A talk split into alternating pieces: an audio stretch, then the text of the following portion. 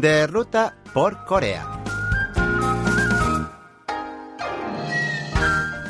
Hola amigos, Lucas Kim les saluda en la primera edición del mini segmento de Ruta por Corea, una ampliación de Fuera de Seúl, para presentarles los principales enclaves turísticos de Corea, incluida la capital.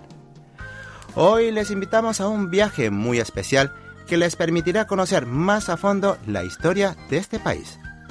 En homenaje a los luchadores independentistas contra el dominio colonial japonés, los coreanos celebramos el grito por la independencia de Corea el 1 de marzo.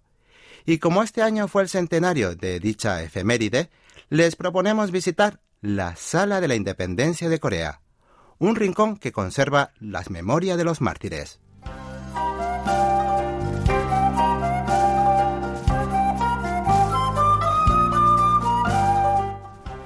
Ubicado en la ciudad de Cheonan, en la provincia de Chungcheong del Sur, la Sala de la Independencia de Corea es un vestigio de la lucha independentista del pueblo coreano, al tiempo de ser un refugio para las personas que quieren escapar del bullicio exterior y disfrutar un rato del silencio y la tranquilidad. Es un espacio donde se funde la historia con la naturaleza, ideal para alimentar el conocimiento y descansar en un entorno natural placentero. Lo mejor es que tiene fácil acceso, pues desde la estación de Cheonan o desde la terminal de autobús express de Cheonan, pueden tomar autobuses locales hasta el museo en menos de 30 minutos y les librará de la molestia de usar vehículo particular y pasar horas y horas lidiando con el tráfico de las carreteras. La visita a la Sala de Independencia de Corea consta de dos partes, interior y exterior. La primera se basa en exposiciones centradas particularmente en la historia independentista del pueblo coreano, a excepción del Salón del Patrimonio Nacional, la primera sala de exhibición que sirve como puerta de entrada para explorar la Corea antigua desde la prehistoria hasta la dinastía Joseon. Luego, en la segunda y tercera sala, podrán conocer la cruda realidad de la invasión japonesa y las luchas de los mártires coreanos por la recuperación de la soberanía nacional. La sala número 4 está dedicada al movimiento primero de marzo, que fue el mayor de todos, y el salón número 5 conserva las huellas de la lucha armada del ejército independentista.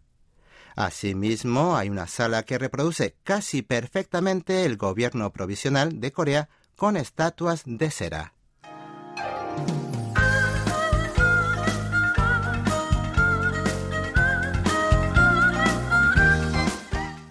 En tanto, el recorrido exterior consiste básicamente en explorar las monumentales instalaciones entre la naturaleza.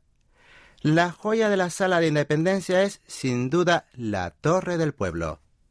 Se trata de una estructura gigantesca de 51 metros de altura, cuya forma sugiere las alas de un pájaro volando y las manos juntas para el rezo.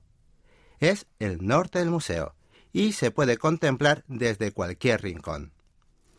Contigua a esa torre monumental se encuentra la Casa del Pueblo, una réplica del Teonjan, pabellón principal del templo Sudok construido durante la dinastía Koryo, y el edificio de madera coreano más antiguo del que se tiene constancia. Es una de las instalaciones más representativas y emblemáticas del museo, que no se deben perder. Su fachada bella y majestuosa alberga la estatua del pueblo coreano perseverante, y en su patio delantero se extiende una vista magnífica donde orgullosamente flamean 815 banderas de Corea, como si declararan la eterna emancipación del país. Requerirán aproximadamente tres horas para explorar cada rincón y monumento, y otras tres horas para hacer un recorrido completo por las salas de exhibiciones, aunque pueden combinarlos a su manera si desean ahorrar tiempo y energía. Pero de todos modos, no se olviden de disfrutar de un rico picnic durante su estancia en el museo, pues el ambiente no puede ser mejor. Árboles, flores y césped invitan a sentarse y a pasar una tarde placentera en este lugar junto a sus seres queridos. Aunque hay muchas más atracciones, Finalizamos aquí el recorrido de hoy para que las descubran ustedes mismos cuando visiten el lugar. Esperando que hayan disfrutado de nuestro destino, Lucas Kim se despide de ustedes. Hasta aquí escucharon de Ruta por Corea. Hasta el próximo jueves.